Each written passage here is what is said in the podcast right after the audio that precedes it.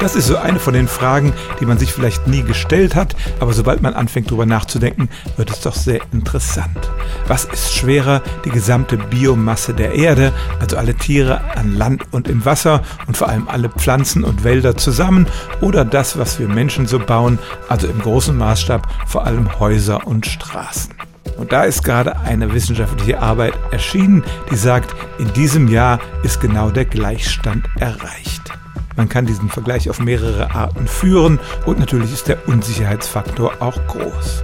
Die Forscher haben in diesem Fall die Trockenmasse der Lebewesen berechnet, also die Biomasse abzüglich des Wassers und bei den menschlichen Artefakten wirklich nur die, die in Gebrauch sind und den Müll und die Ruinen rausgelassen.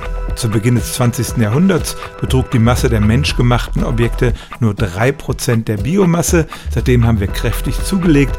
Etwa alle 20 Jahre verdoppelt sich der Kram, den wir in die Welt setzen und inzwischen summiert sich das auf eine Teratonne. Das sind eine Billion Tonnen an Stoff. Man kann es auch auf den einzelnen Menschen umrechnen. Pro Person kommt in einer Woche mehr als unser Körpergewicht an neuem Zeug in die Welt. Also, es stimmt tatsächlich, irgendwann im Jahr 2020 wurde ein historisches Datum erreicht, nämlich der Punkt, an dem wir genauso viele Artefakte in die Welt gesetzt haben, wie alle Lebewesen zusammen wiegen.